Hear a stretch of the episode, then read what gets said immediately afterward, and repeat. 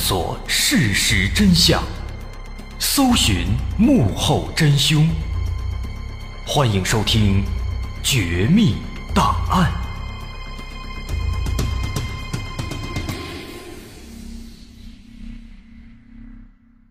还原事实，探索真相，独到的风格，优质的内容，全网首档原创悬疑纪实类音频节目，全网收听第一《绝密档案》。面向全球招商，口播硬广、软性植入、APP 投放，你想不到的我们全都有。关注官方微信蜻蜓 FM 河北，或拨打全宇宙唯一招商热线幺八六三零幺零六六五五。欢迎收听今天的绝密档案，我是大碗。今天咱们说的是一个典型的高智商犯罪。这个案子的罪犯很有特点，他作案时间长达几年，但是没有杀害任何一个人。可是，即便说他没有杀人，但他还把当地搅的是天翻地覆，人人自危。什么样的人能有这般能耐呢？今天咱来说说。这案子发生在九十年代，一九九三年三月二十五号。在浙江省温州市平阳县的水头镇，就是在三月二十五号这一天，水头镇当地有六名企业家，啊，突然都收到了一封奇怪的信。打开信一看，不得了了，这是一封恐吓信，署名写的是“双马帮”，啊，不知道是个什么玩意儿。那信的目的呢，简单直接。就是敲诈要钱，而且敲诈的数额啊非常之高，一张嘴几十万，那这在当时来说可以说是一个天文数字了。那几天之后，三月三十一号，这当地的第七名企业家，他姓温啊，咱们叫他温某。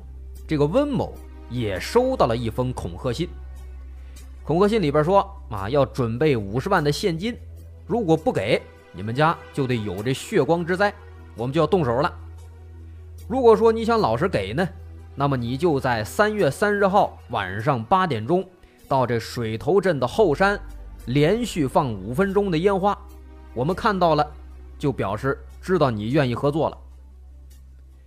那么收到这个信之后啊，温某一下子懵了，因为这个信咱刚说了，他是三十一号收到的。可是信里说让他三十号放烟花，这不前后矛盾吗？这明摆着置人于死地呀！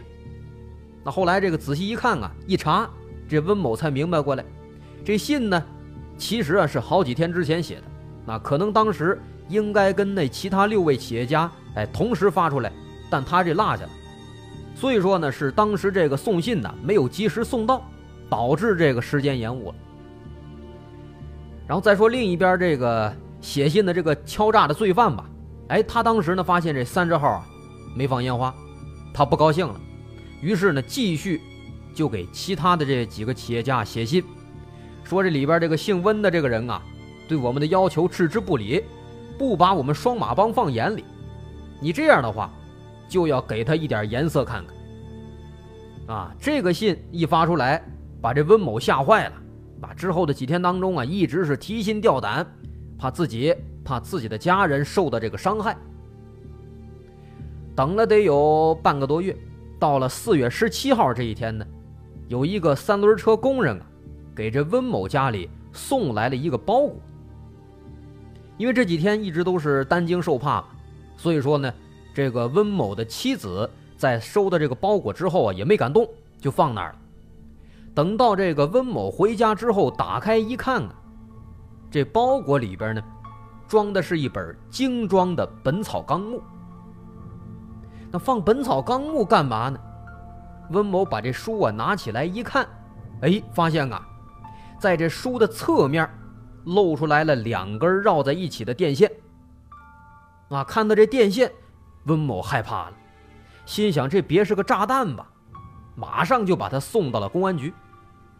那到了公安局，经过这个专业设备透视啊，哎呀，发现这书里边果然啊藏了一个爆炸装置。那特警队的这个排爆人员马上就对这个装置呢做排除、做拆除。结果拆除之后啊，发现，哎呦呵，这是一个触发式的一个炸药包。如果说啊，当时这个温某掀开书了，他一掀一翻书，马上就会爆炸。所以说呢，很明显，这是一起要置人于死地的这么一起恶性的敲诈大案。所以说，当地警方马上就是高度重视。而且正好这个时候啊，三月多四月份，这也是当地这个县人大、政协召开会议期间。这个时候敲诈，而且敲诈的对象呢，基本上都是这个市的、县里的人大代表、政协委员。所以说这起案子的影响之大，那可想而知。那么从目前这个情况来看呢，警方就想该怎么处理。那这个爆炸装置很明显，它肯定就是一个最好的切入点。首先要找的，肯定就是要找到那个送包裹的那个三轮车工人。这一步呢，其实并不难，只不过呢，工作有点枯燥，有点繁琐。那警方通过对这个全镇的这个三轮车工人做了一个排查，最终呢，顺利的找到了当时送包的这一个人。那根据这个人反映啊，他说这个包呢，那是在。汽车站有一个司机，花十五块钱雇他送过来的，啊，是个司机让送的。于是乎呢，警方又马上去找这个司机。结果找到之后啊，发现这个司机呢也是受人雇佣拿钱办事儿。这司机说呢，他当时啊是在这个藤椒镇的这个车站拉客，拉客的时候呢遇到一个青年人，啊，这个人花了三十块钱。让他来送这个包，但是呢，他自己因为要接客不想送，就到了这个水头镇之后呢，就又花了十五，让那个三轮把这个东西给送过来。那这么看的话呢，这个当时给这个司机包裹的那个青年人，那极有可能就是罪犯。后来进一步了解，司机说这个青年人呢，大概有三十来岁，看着反正不老不大。说话呢是本地口音啊，看上去呢人也比较文静，像是一个老实人。那除了这些特征之外，没有什么其他的这个很能引起人们注意的地方了。可是这个描述呢，让警方就犯难了，毕竟他说的这个情况太大众了。青年人三十来岁，看上去文静老实，这水头镇茫茫人海，上哪儿找这个人啊？太大众了，如果说挨个查，那符合这个条件的那多了去了，少说也有个几千几万啊，总不能说挨个一个一个的全查一遍吧？那不可能啊。于是乎呢，在这种非常尴尬的情况下，这个案子的线索就此中断。那从现在这个情况来看，这次这个罪犯啊，这个案犯，跟一般的大多数案子还真的就不太一样。啊，这个罪犯非常谨慎，他不像是咱们曾经说过的那些，像是什么这个冷兵器杀人狂雷国民那种啊，进门咵咵咵开始砍，砍完之后拿钱走人，也不像是咱们曾经说过一个这个德州电锯杀人狂的原型艾德盖恩，啊，这个人变态啊，喜欢进这个墓地里边偷尸体，剥皮，还吃这个人的尸体，他也不是这样，这次案子这个罪犯呢。能看出来相当的谨慎，非常狡猾，做事有板有眼啊，有很强的反侦查意识。那么面对这么一个情况，面对这样的一个劲敌，这警方一时半会儿还真就拿他没办法，因为到现在为止没有什么具体的线索可查，只能说现在那转过头来加大这个调查力度，把之前收到的信、送信的人。啊，信里边约定的地点等等这些地方呢，全部仔仔细细的查一遍啊，寻找可能的线索。好消息是呢，温某的事儿啊，其实还远远没结束那，这也就给了警方继续寻找线索的可能。就在警方啊到处找线索这个调查期间，大概呢过了两周，到了四月三十号这一天啊，温某又收到了一封信。这封信当然也是恐吓信了，不过呢，这次罪犯没有要钱，而是让这个温某呢去福建，去福建的泉州市汽车站。这车站对面呢有一家天祥通讯设备部，让他去那儿买一部 F 四四八型号的对讲机，并且信里还说了，会在六月四号、五号、六号这三天，在整点时间通过对讲机跟温某对话。哎，如果说温某没有买，或者说当天没有回应通话的话，那照样还是会有血光之灾。那收到一封这样的信，那这个案子到这儿呢，这其实是一个标志。那罪犯他开始使用对讲机啊，直接和受害者进行对话，用对讲机来对话，那实施这个恐吓敲诈。那如此一来呢？他们其实就避免了因为写信啊暴露自己一些信息的危险。那么能想到这个办法，利用这个高科技啊，在那个年代，这是一种高科技的手段啊。九十年代嘛，那时候懂这个的不多。那么能想到利用这一点，这说明这个罪犯他不光聪明狡猾，他的文化水平肯定也是不低的。那这是警方当时对这个罪犯得出的第一点有效的推测。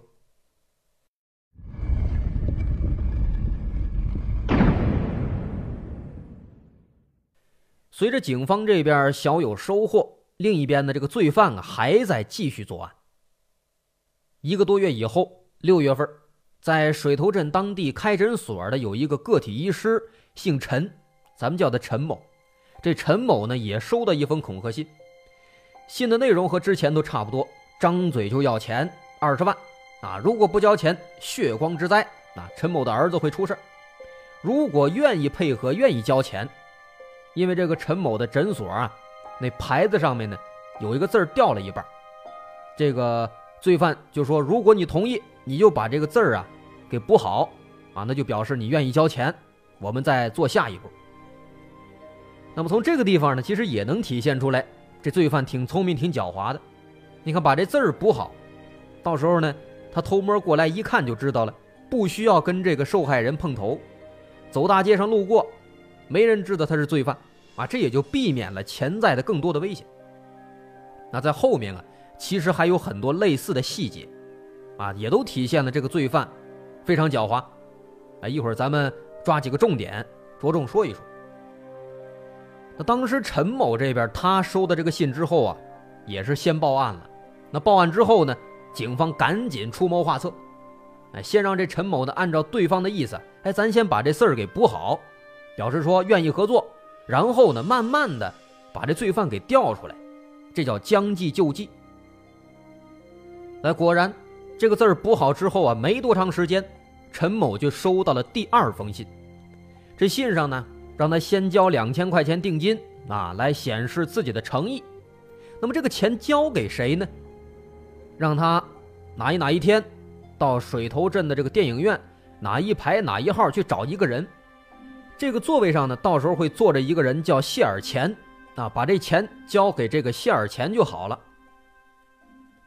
那么，按照这信里提供的这个时间地点，警方就如约而至，在现场呢实施蹲点守候，顺利的就抓住了这个叫谢尔钱的这个收钱的人。不过呢，按照这个罪犯以往的很谨慎的作风吧，哎，这结果跟警方推测的一样。这个谢尔钱呢，他并不是真正的罪犯，他只不过是这个所谓的双马帮的一个外围人物。这个谢尔钱啊，他姓周啊，人家是姓周，谢尔钱是个外号，男的啊，他只有二十岁，很年轻，是水头镇当地的一个待业青年啊。当然，咱们为了方便称呼，还是继续叫他谢尔钱。那么，根据这个谢尔钱交代啊，说从五月份以来。他就收到了好几封这双马帮的来信，啊，信里边说要以每个月一万五千块的高价雇佣这个谢尔钱，让他帮这双马帮干活，给他的一个代号叫八七幺，哎，必须得同意，不同意的话就要杀全家。然后呢，直到几天之前，哎，他又收到一封这双马帮的来信，这个来信上呢，让他化名叫谢尔钱，到电影院去取钱，然后再拿着钱。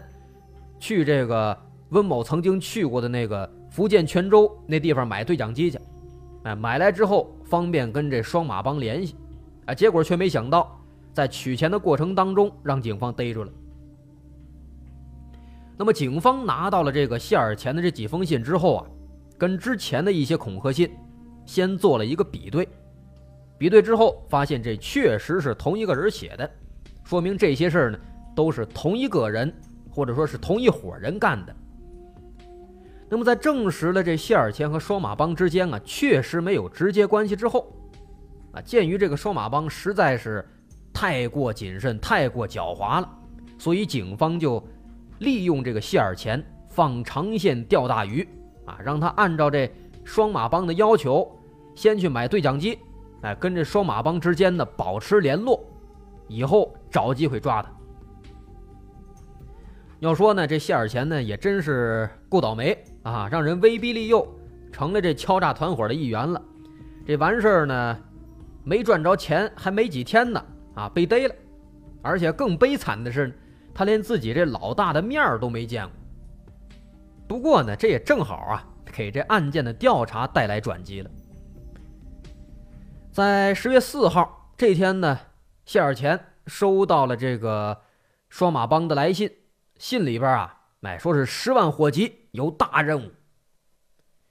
这说是十万火急，那信的内容呢，其实无非就是让这个谢尔钱去取钱去。啊，当然了，取钱这个事儿。对于这些罪犯来说，那肯定也是值得他们十万火急的，要不然他们为什么干这个呢？对吧？这信里边呢说让这谢尔钱做好准备啊，随时打开对讲机，随时等待命令。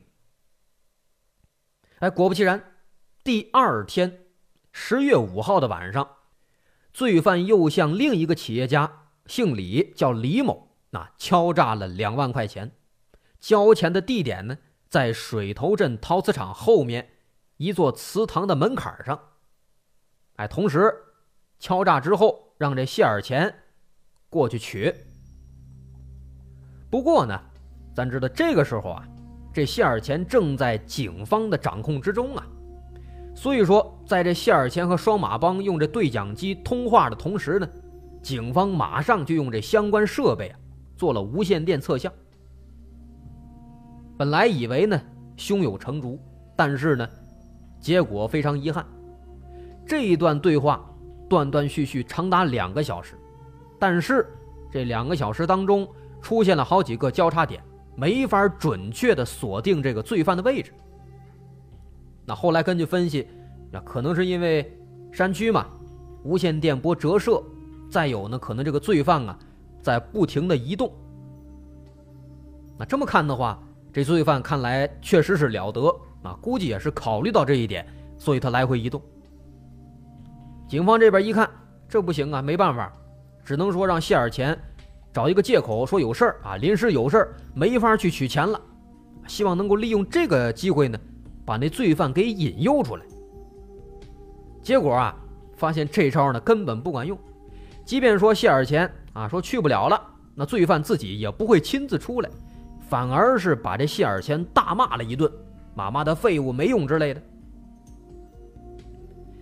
那么这个事儿作罢之后啊，又过了半个月，到十月十九号，这一次呢，罪犯又一次把那目标指向了之前的温某，让温某带着对讲机还有五万块的现金听候指挥。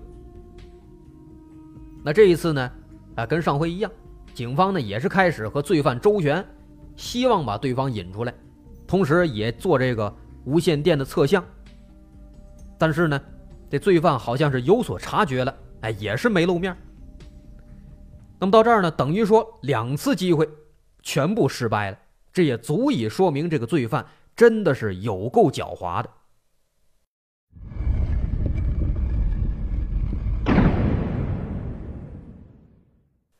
转过年来。到了一九九四年一月三十号，罪犯又开始作案了。这一回，当地的另一个企业家姓林，叫林某，他收到一封恐吓信。恐吓信里边说啊，让这个林某在二月四号晚上七点，在水头镇当地这电视台上呢，点一首歌，点一首小芳，然后这点歌的字幕啊，写上祝谢尔钱生日快乐，啊，愿意付多少钱，字幕上就写几岁生日。那九十年代嘛，那时候很多这电视台能点歌带字幕，这罪犯呢是利用了这个功能。那当时这林某报警之后，警方还是将计就计，让林某的在电视上点歌写字幕，说自己啊愿意出三万。哎，果然不久之后啊，收到一封信，也是让他买对讲机。那么拿到对讲机之后呢，罪犯和林某之间又有了四次通话，最终是约定在三月十号交钱。那么根据罪犯前几次的作案规律啊。警方就分析，这个罪犯呢，在三月十号之前啊，交钱之前，很有可能会再给林某寄一封信。这封信上一般会交代这具体的交钱时间、地点。所以说呢，意识到这一点之后，警方马上对水头镇之内罪犯有可能会用到的所有的邮箱布置了监控。哎，果不其然，三月五号晚上五点，罪犯真的去寄信了。但是呢，仍然是非常可惜，因为当时灯光太暗，这监控录像就拍到一个很模糊的人影，因为实在是太模糊了，这个人影对破案没有起到任何帮助。不过呢，话虽如此，但是啊，这次罪犯寄的这个信呢，让警方倒是大开眼界。这信里边写的什么呢？啊，写的是十号晚上送钱，但是呢。没有告诉林某具体的送钱的地点，而是说到时候啊，根据罪犯的指示，先到某个地点，之后呢，再指挥他再去下一个地点。啊，信里说了，说这过程中间咱们会经过八个地点，最终呢会到一个悬崖的下面。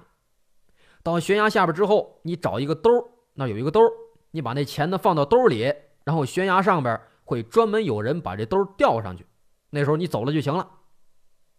啊，这个过程可以说真的是相当复杂了。不过呢，也正是因为这个复杂的过程啊，警方发现问题。有一名警员发现呢，啊，这一段这折腾来折腾去的这么一个过程啊，他们设计的这个过程，和之前刚上映的一部日本电影叫《新干线爆炸案》，非常的相似。啊，这罪犯呢，啊，这个什么去这个点去那个点又拿兜什么的，这个过程。这是在模仿那个电影情节，也正因如此呢，这就给了警方埋伏和抓捕的机会。为什么呢？因为那信里边提到了，说最终这放钱的地点，在一个悬崖的下面。那么警方就结合悬崖这个点，再结合电影里面那个罪犯啊挑选的作案地点，最终就推测呀，罪犯选择的那个接头地点呢。很有可能是当地南雁荡山的入口，那入口附近有一个悬崖，应该在那一块。那么有了这个推测就太好办了，警方这边马上就布置警力，兵分四路。第一路负责送钱啊，这警察化妆成林某，还有林某的保镖，俩人结伴去送钱，去那个地方。第二组呢，埋伏。干警带着警犬在这个放钱地点的周边埋伏着。第三组呢，第三路机动，那跟在这个第一路警方的后面，随时前来支援。第四路呢，也是埋伏，只不过这一路呢，他埋伏的地点是这附近的那个山上，哎，入口的旁边。所以说就这样，这四路布置好之后，这一场抓捕行动就开始了。到了十号晚上八点，哎，果然罪犯用对讲机跟这林某讲话了，让他先坐出租车，在九点之前把钱送到山门镇的大桥旁边。到了之后呢，哎，罪犯又通话，让他徒步往这个西园乡方向走。那沿着这个路走到尽头是石牛坑山。接着走到之后啊，这罪犯呢。又让这个送钱的人打着手电筒继续再往山上走，就这么走啊走，走了好几个小时，走到半山腰之后，突然之间，罪犯又来消息了，让他停下。停下之后啊，让他们在这个附近找有一片烧焦的树林，这烧焦的树林里面有一棵树，这树上呢系着两根绳子。走到之后一看啊，找着了，一看这绳子，嚯，这绳子可厉害！这绳子这头呢是系在这棵树上，另一头你猜系哪儿去了？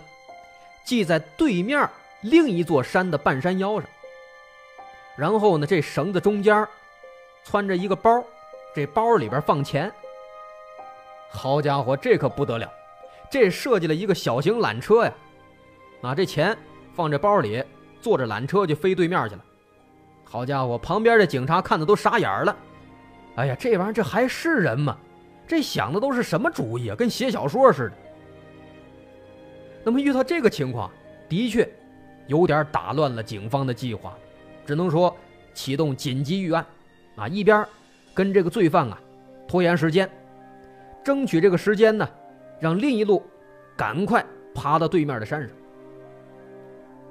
而且幸运的是呢，在这个过程当中啊，哎，他们看到对面这半山腰上有人开了手电筒了，这没跑了，这罪犯肯定就在那个位置。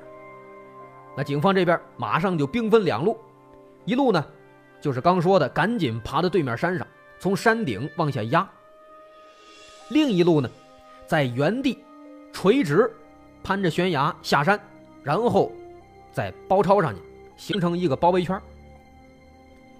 就这样，跟这个罪犯继续周旋，拖到了凌晨一点多。一点多，罪犯又开始和这送钱的人联络了。那这个时候呢？警方离罪犯已经很近了，第一路警力离罪犯只有三十米，第二路更近，只有不到十米。本来这节骨眼上马上就大功告成了，但偏偏就在这个时候呢，正好有一个罪犯啊，打着手电往山上走，可能是这个去上厕所小便去，好死不死的，正好他就走到了这个民警的埋伏点，直接就暴露了。这罪犯一看，哎呀！埋伏的有警察呀，马上转身就跑。那么在这个时候呢，另一边埋伏的一个公安局警犬训练员，那叫胡志沙。这胡志沙同志啊，他怕这罪犯跑啊，一个箭步就扑过去了。但是更寸的是什么呢？这时候啊，看罪犯跑了，旁边有其他干警开枪。可是因为天太黑呀，你射击也射不准。这枪一开，结果啪啪啪啪射出去。胡志沙同志不幸中弹了，后来胡志沙当场死亡。那当然了，后来破案之后呢，发现那个逃跑的罪犯也身中六枪，不过他幸运没有这个致死的这个枪伤，还是逃跑了。另外，其他的罪犯也一样趁机逃跑。就这样，这次本来满可以成功的抓捕行动以失败告终了，而且最后。还搭上了这胡志沙同志的性命。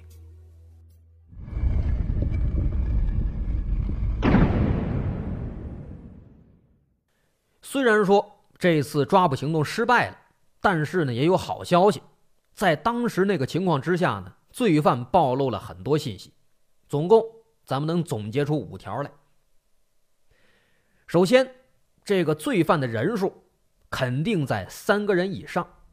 啊，因为后来那个恐吓信当中出现过两种笔记，而且当天晚上呢，确实发现了三名罪犯。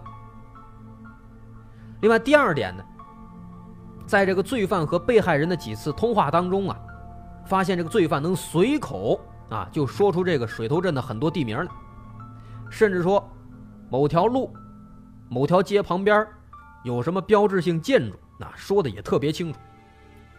这说明他对这个水头镇非常熟悉，那有可能就是当地人。另外再说这个通话的罪犯的口音，他的口音呢和水头镇的这个临镇凤卧镇啊，跟这凤卧镇的方言非常相似，所以说分析罪犯当中应该是也有这个凤卧镇周边的人。另外第三点，很明显的一点，前面咱们也推测到了。说罪犯当中有一个人，至少有一个人，文化水平比较高，而且他懂这个无线电操作的知识。这一点呢，不用多说，那恐吓信能看出来。别看说是恐吓信，但是呢写的挺好啊，语句通顺，用词呢还恰到好处。偶尔啊还会用这个文言文呢，比如说里边有这些句子，说这个某某某企业家指水头镇经济之牛耳。你看这话用的挺有文采啊，这肯定就是有比较高的一个文化水平。不过同时呢，还有比较奇怪、比较矛盾的一点，就是这个信里边写的错别字特别多。啊字儿呢写的也不好看，歪七扭八。所以当时呢，警方就推测，这个信啊，应该呢是由一个文化水平比较高的人他来念，啊，这个信该怎么怎么写，另一个没什么文化的人在那写，啊，那么这个行为呢，也符合这个罪犯他谨慎狡猾的特征。然后是第四点，啊，这罪犯他要求交钱的时间。或者说是晚上恐吓人放烟花，在电视上点歌的时间有一个特点，都是在晚上。那么从这一点呢，警方就推测这罪犯啊，应该是只有在晚上才有时间。他的时间很有规律，这说明什么？说明他应该是有自己正当的工作。那么这一点再结合上一点，猜测啊。这个有正当工作的人，应该就是那个文化水平比较高的人。那么再联系当地的实际情况，符合这个特征的啊，有知识，工作时间稳定，甚至写信还会用这个文言文，能符合这个特点的，估计也就只有教师了，很可能还是语文老师呢。所以说，警方这边第一个猜测要点，就是说从教师当中。寻找可能的嫌疑对象，然后最后一点，五月十号当晚追捕的时候呢，罪犯在逃跑的时候啊，在现场掉了一只鞋，一个白色运动鞋。那么通过这个运动鞋啊脚掌大小磨损的痕迹，通过这些来看的话呢，推测其中一个罪犯年龄应该是在二十五到三十岁，身高呢应该在一米六八左右，脚上。很可能在逃跑的时候受伤了，中弹了，或者说摔倒了、骨折了什么的。再一个呢，从这双鞋以及逃跑的时候他们在现场留下的一些物品等等来看，这些东西啊，质量都比较差，比较低档，啊，所以猜测这伙犯罪分子他们的经济条件都比较差啊，应该不是什么富人，应该都是比较穷的一些人。那么有了这些推断呢，其实基本上咱们就可以大概的刻画出这罪犯的一个形象。于是呢，警方这边哎，马上也就对水头镇、凤卧镇以及周边地区的这个中青年人展开了地毯式的摸排，尤其是对教师以及当地其他的有知识、有文化的人当中，这些具有反社会倾向的这样的人做重点调查。再一个呢，也利用那个笔记，所有场合啊，所有单位能找到的笔记全部查，挨个比对，一旦发现类似的，马上查。但是呢，这一番查下来，您猜怎么着？本来呀，从这个特征来看呢，这案子应该是马上要水落石出了，但是偏偏经过几个月的艰苦排查，没有任何进展，而且这时间。没有进展，一拖就拖到两年以后，一九九六年五月。一九九六年五月，这全国严打刚拉开序幕，那警方看到这个两年之前的案子也着急，就为这个案子呢加入了投入了更多的警力，直到这时候啊，这才出现了新的转机。那总结之前的工作情况呢？之前重点是在水头镇这一块啊，做了长达一年多的排查，但是没有什么进展，所以这次呢，警方决定啊重新改方向，把这个凤卧镇作为重点的排查区域，同时呢，还全面的要发动群众的力量啊，电视、报纸、广播、贴布告啊，所有的措施全部都用上。结果终于啊，查了得有俩多月。到了七月下旬，终于是有群众向警方举报了。举报说呢，在这个凤卧镇后山村，在某人的家里啊，曾经看到过一个对讲机。这个对讲机跟电视上公布的罪犯用的那个呢，一模一样。而且与此同时，有一位侦查员也发现问题了。他发现后山村的有一个吴某，这个吴某当时在九四年三月十号啊那次大追捕那一天之后呢，在家里养过一个月的伤。那当时给他看伤的正好是这个侦查员的姐夫，他姐夫是医生。后来一了解，这才知道。有这么一条重要的线索，那这两条线索综合起来，不得了了，基本上直接把这罪犯给锁定了。那通过进一步调查，啊，调查了这个吴某的这个交际网络，警方又进一步锁定了凤卧镇希望小学的教师吴汝军等人。至此，犯罪嫌疑人全部锁定，警方开始实施抓捕。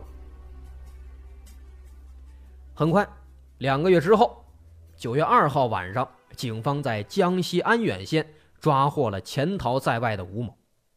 那抓住这一个也老实，他把其他的吴汝军等等几个人全都给交代了。所以第二天，那很快，九月三号，主犯吴汝军也顺利落网。